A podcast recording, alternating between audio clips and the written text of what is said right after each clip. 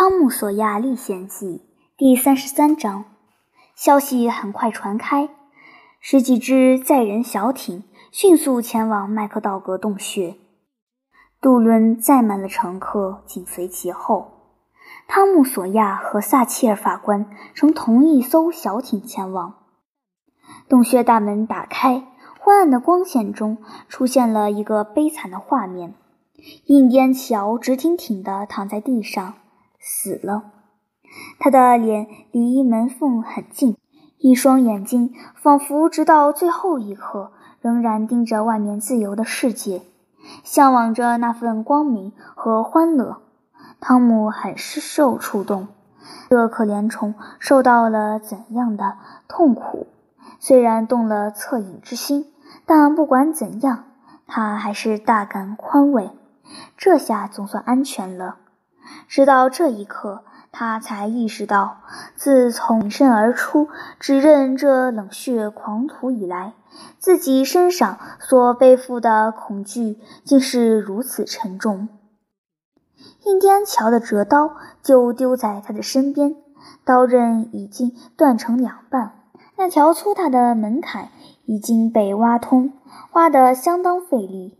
然而一切只是徒劳，因为门槛外面还有一层岩石形成的天然屏障，刀子凿不动那样坚固的东西，只会弄折刀子本身。不过，就算没有那块石头，也是一样白费力气，因为就算整个门槛都移开，印第安乔也不可能从门缝里挤出去。这点他心里明白。他挖木头只是想做点事，为了打发难熬的时间，也为了活动活动备受折磨的身体。在这间洞室，通常能看到六七个小蜡烛头栽在石缝里，那些都是游客留下的，可现在一个也没剩下。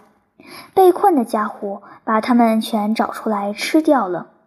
他还抓到了好几只蝙蝠，那些同样的也被他吃掉了，吃的只剩爪子。这个可怜的倒霉鬼是饿死的。旁边有一根石笋，是靠着顶上的钟乳石，经年累月的滴下水来，缓慢地从地上长起来的。被困的家伙把石笋折断，在。顶部放上一块石头，他在这石头上挖出一个浅坑，用来接水。珍贵的水每三分掉一滴，按时按点，冷酷无情，因此二十四小时才接满一小勺。当金字塔新建成时，当特洛伊陷落时，当罗马刚下地基时，当耶稣被钉上十字架时。当征服者建立大英国时，当哥伦布出发航海时，当列克星敦的枪声还是一条新闻时，这水滴就已经在坠落了。如今它还在往下滴，并且将继续这样滴下去，直到人类的历史步入黄昏，文明的进程踏入暮色。直到一切被遗忘的黑夜吞没，莫非每样东西都有自己的目的和使命？难道这滴水耐心地滴了五千年，就为了满足这微不足道的蝼蚁般的人类？再过一万年，是不是还有另外一个重要的任务等着他？已经无关紧要了。离绝望的印第安桥在石头上挖洞接水，已经过去了许多许多年。而直到今天，如果有游客来参观麦克道格洞穴，他们最爱看的还是这块可怜的石头，以及那滴缓慢下落的水滴。印第安桥的杯子已经成为了洞穴排名第一的景点，连阿拉丁宫殿也无法与之匹敌。印第安桥被埋在洞穴入口附近，人们从四面八方蜂拥而至，有的乘着小船，有的驾着马车。除了镇上的人，方圆七英里内，所有农场和农舍的人也都来了。人们拖家带口，带着各种美食来参加葬礼。他们说，就像听到印第安乔被绞死一样开心。本来还会有更多的人来欢庆这场葬礼，不过发生了一件事：有人向政府递交了宽恕印第安乔的请愿书，请愿书征集到了不少签名。他们召开会议，搞得热泪盈眶，很动感情，还把一群多愁善感的妇女组织起来，对印第安乔进行深切的追悼。又向政府哭诉，说他是个可怜的家伙，不应该践踏他的权利。印第安乔至少杀了五个村民，不过那又如何？就算他是萨旦本人，还是会有一大帮软心肠的人等着把自己的名字签在宽恕请愿书上，并且为他洒一行清泪。因为他们的内脉已经永久损坏了，一天到晚漏水。葬礼后的早晨，汤姆把哈克带到了一个没人的地方，要跟他聊一件很重要的事。这会儿，哈克已经从威尔士老人还有寡妇道格拉斯那里听说了汤姆的冒险经历，但是汤姆说。有一件事，他们肯定没有告诉他，他就是想聊聊这件事。哈克哭丧着脸说：“我知道是什么事。你去了二号房，什么也没找到，只找到了威士忌。没人说是你，但我一听说是威士忌的事，就知道肯定是你。我知道你没办法找到那笔钱。”因为要是你找到了，就算不告诉别人，也一定会想办法告诉我，汤姆。我感觉咱们永远也拿不到那笔钱了。咦，旅馆老板不是我首发的呀？周六我去参加野餐会时，旅馆不是还好好的吗？你知道的呀。那天晚上你还在监视呢，记得吗？哦，对，哎，感觉像是一千年前的事了。就是那天晚上，我跟着印第安乔到了寡妇家。你跟着他？是的，不过你不能说出去。我觉得印第安乔还有同伙，我不想让他们找上我，给我使坏。要不是因为我，他早就逃到德克萨斯去了。然后，哈克把这桩秘密的冒险从头到尾都讲给了汤姆。在此之前，汤姆只从威士忌老人嘴里听过这件事。总之，哈克很快回到了主题，发现威士忌人把钱也拿走了。我是这么想的，反正咱们是拿不到了，汤姆。哈克，那笔钱不在二号房。什么？哈克热切地看着自己的同伴。汤姆，你又有那笔钱的线索了？哈克，钱在洞穴里呀。哈克两眼放光。再说一次，汤姆，钱藏在洞穴里。汤姆，你老老实实的跟我讲，你是开玩笑的还是认真的？我是认真的，哈克。我这辈子从来没有这么认真过。你愿不愿意跟我一起到洞里去，帮我把钱弄出来？当然愿意，但是这次一定要做好标记，不能迷路。哈克，咱们不费一点力气就能拿到，简直棒极了！为什么你会认为钱在？到那儿你就知道了。要是没能找到那笔钱，我就把我的小股还有所有财产都给你。我对天发誓。好吧，那就说定了。你想什么时候去？要是你想，咱们现在就去。你的身体能行吗？进去的深吗？三四天前，我已经可以起床走两步了，但是不能走太远。我是这么觉得的。要走五英里，只有我敢进去那么深。不过哈克有一条近路，除了我谁都不知道的一条路，我们可以坐小船直接到那儿。我会把小船在山洞顶下拴好，然后我一个人就能划回去，你一根手指头都不用动。那咱们马上就出发吧，汤姆。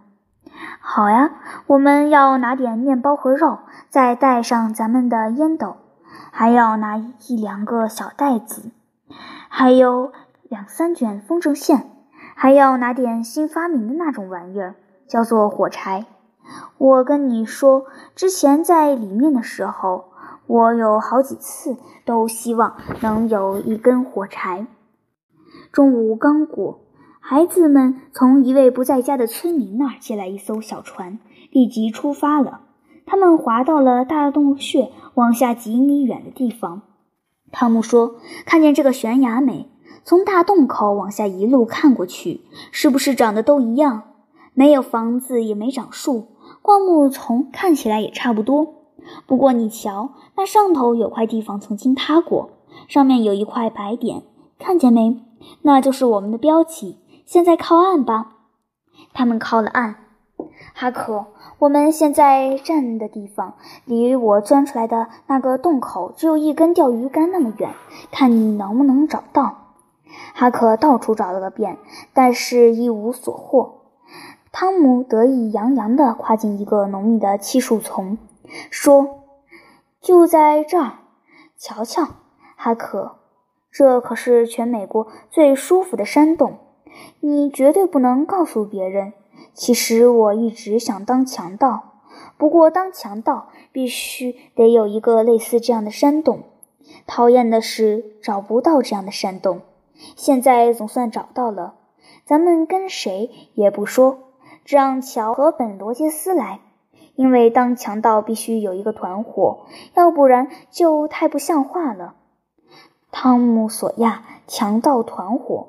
听着就很厉害，是不是，哈克？嗯，是挺厉害的，汤姆。我们要抢谁？唉，什么人都抢呗。拦路抢劫一般都是这么干的，抢了就杀。不是的，不用每次都杀，把他们关进山洞里，拿到赎金才放人。什么叫赎金？就是钱呀，要叫他们找到自己的朋友。然后把所有钱都拿了出来。如果关了一年还没有钱，就杀掉了。一般就是这样的，只不过不能杀女的，可以把女的嘴堵上，但是不能杀掉。他们一般都很漂亮，很有钱，而且很害怕，可以拿走他们的手表什么的，但是必须脱帽行礼，讲话也要很客气。强盗是最客气的，每本书都是这么写的。嗯，然后这些女的都会爱上你。在山洞里关了一两个星期以后，她们就不哭了，变得赶都赶不走。就算把她们丢到山洞外头，也会马上自己回来。所有的书都是这么写的。哎呀，真是坏透了！我觉得这比当海盗还要好。是的，有些地方的确比较好，因为离家近，离马戏团什么的也都近。到这会儿，一切都已经准备就绪。孩子们走进了山洞，汤姆带头，两人一路辛苦跋涉，走到了洞道的另一端，把提前接好的风筝线系上，再接着往前。几步之后，他们来到了泉水边。汤姆不由得浑身一个激灵。他给哈克看到那截蜡烛的残骸，心子还是插在糊在岩壁上的那团泥巴里。汤姆讲述了他和贝奇是怎样看着火焰挣扎，最后熄灭的场景。孩子们渐渐安静下来，讲话的声音也变得很低。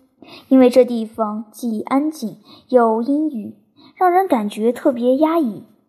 两人继续往前，很快就跟着汤姆走进了另一条洞道，一直走到那断头崖的所在之处。烛光照亮了这里面的真面目。它算不上真正的悬崖，只是一个稍微陡峭一些的小土坡，大概有二十或三十英尺深。汤姆低声说：“哈克，现在我给你看一样东西。”他高高举起蜡烛，看看最远处的那个转角，看见了吗？就在那那边的大石头上，用蜡烛熏出来的那个。汤姆是个十字架。现在想想，咱们找到二号在哪儿？十字架底下，对不？我看见印第安乔就是在那儿头举着个蜡烛呢。哈克，哈克盯着那个神秘的符号看了一阵，忽然哆哆嗦嗦地说：“汤姆，我们快出去吧。”“什么？你不要宝藏了吗？”“对，不要了。印第安的鬼魂就在附近，绝对的呀。”“没有啦，哈克，没有这回事啦。鬼只会待在自己死掉的地方。”就是山洞的入口处，离这里有五英里远呢。不是的，汤姆，他不在那儿，他会待在前附近。鬼就是这个样子呀，我知道，你也知道的。汤姆害怕哈克说对了，顿时有点焦躁不安。忽然，他想到了一件事：听我说，哈克，我们可真傻。印第安桥的鬼魂肯定过不来的，这儿有十字架呀。有道理，这句话起了作用。汤姆，这我倒是没想到，还真是这样。我们真走运，有这么个十字架，我看我们可以爬下去找那个箱子了。汤姆先走，他一边往下爬，一边在小土坡上踹出踏脚的地方。哈克跟在后头。那块大石头所在的小洞室，通向四个不同的洞道。孩子们检查了其中三条，一无所获。在离大石头最近的那条洞道里，他们发现了一个壁笼状的凹陷，里头铺着一床垫子，还有一条旧的裤子背带，一些培根碎屑，两三副啃得干干净净的家禽骨头。不过没有装钱的箱子，两个小家伙把那里翻了个底朝天，依然毫无收获。汤姆说：“他说在十字架底下。哎，十字架底下不就是这儿吗？总不会在石头下面吗？他可是牢牢地立在地上的。”他们又到处找了一番，最后垂头丧气地坐在了地上。哈克想不出什么好点子。过了一会儿，汤姆说：“你瞧，哈克，这块石头这一面的地上有些脚印，还滴了蜡烛油。可是那一面没有。你想这是为什么呢？我跟你说，钱就是埋在了石头底下。我要挖挖看。这想法倒不坏。”汤姆，哈克兴致勃勃地说。汤姆立刻掏出自己的正牌。巴罗刀挖不了四英寸，刀子就碰到了木头。嘿，哈克，你听到了吗？哈克也开始又挖又刨。很快出现了几块木板，他们把木板移开，原来下面有一个天然的洞室，一直延伸到石头底下。汤姆举着蜡烛走了进去，一直走到石头的正下方，却说自己还没有看到洞的尽头。他提议去探索一下。汤姆弯腰低头往里钻，沿着窄窄的通道一步步向下。他随着那弯弯曲曲的洞道走着，一开始往右，后来又往左。哈克跟在后头。汤姆转了一个小弯，又走了一阵子，忽然喊道：“我的天啊！哈克，快看！”那就是装着宝藏的箱子，这下错不了。它被塞在一个小小的洞穴里，周围还有一个空的火药桶，两把装在皮套里的枪，两三双旧皮鞋，一条皮带，还有一些别的垃圾，都被洞里的水滴弄得湿乎乎的。终于找到了，哈克把金币捧在手里。天呀，我们发财了，汤姆！哈克，我一直觉得咱们能把这笔钱弄到手，不过现在我还是有点不敢相信这是真的。我们真的成功了！我说，咱们别在这儿待久了，还是赶紧出去吧，看看我能不能抬得动这箱子。箱子将近五十磅，汤姆能站起来，不过姿势很尴尬，不方便抬着走。我就知道，汤姆说。那天在鬼屋里看他们抬的时候，也感觉挺沉的。我早就发现了。我能想到把小袋子带来，真是太明智了。钱很快转移到了小袋子里。孩子们拿着袋子爬到了标记十字架的岩石上。咱们现在去拿枪什么的吧，哈克说。不行，哈克，那些咱们不动。将来咱们当海盗时，可以拿他们吓唬人。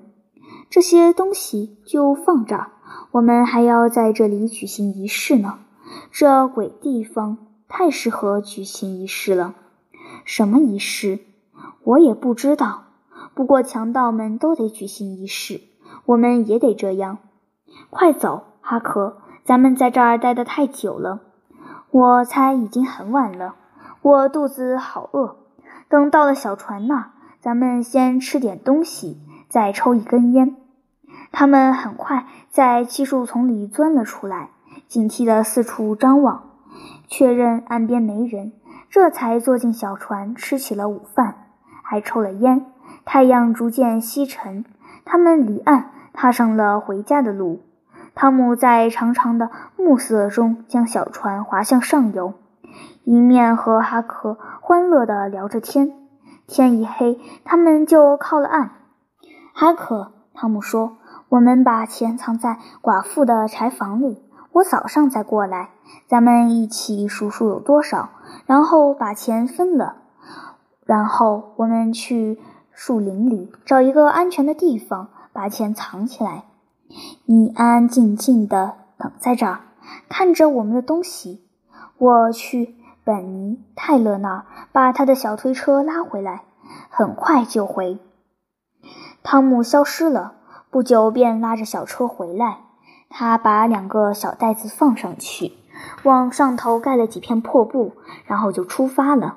小车拉在身后，路过威尔士人的房子时，孩子们停下来休息，正要再次动身，威尔士人走了出来，说哈喽，是谁呀？”哈克和汤姆·索亚，太好了，快跟我来，孩子们，大家都在等你们呢。来，快点儿，迈开腿，我来帮你拉着车。呵，车子够沉，运的是砖头吗？还是废铁？废铁，汤姆说。我猜也是。这镇上的小孩宁可费时费力的去捡那些值不了几个钱的废铁。卖给钢铁厂，也不愿意老老实实的打工，哪怕能挣两倍的钱。不过人就是这样。快走，快走吧！孩子们想知道这么着急是要去干嘛？别问了，等到了道格拉斯寡妇家，你们就知道了。哈克突然有些害怕。他过去经常遭到这样的误会。琼斯先生，我们什么也没干啊！威尔士人哈哈大笑。嘿，这我可不知道呀，哈克，我的孩子，我可不知道你到底干坏事没有。不过你和寡妇不是好朋友吗？是的。嗯，反正他一直待我很好，那不就得了？你害怕什么呢？哈克的脑子很慢，还没来得及想明白这个问题，他就和汤姆一起被推进了道格拉斯太太的会客大厅。琼斯先生把小推车留在门口，跟着一起进来了。房间里灯火通明，村里跟这事儿有点关联的人都来了。撒切尔一家、哈帕一家、罗杰斯一家、波利姨妈、席德、玛丽、牧师、报社的主编，还有一大帮子人都盛装出席。寡妇真心实意地欢迎两个孩子的到来，尽管他们看起来一塌糊涂，两个人身上全是泥巴和蜡烛油。玻璃姨妈臊红了脸，对着汤姆又是皱眉又是摇头。不过最别扭的还是这两个小孩。琼斯先生说：“我没找到汤姆，只得往回走，没想到居然在我家门口撞见了他和哈克。”所以赶紧把他俩带过来了。你做的对，寡妇说：“快跟我来，孩子们。”他把他们带进一间卧室，然后说：“洗个澡，换套衣服吧。这儿有两套新衣服，有衬衣、袜子，什么都有，都是给哈克买的。不，不用谢我，哈克。”琼斯先生买了一套，我也买了一套。不过现在你们两个都换上吧，我们等着，准备好了就下来。然后他就离开了。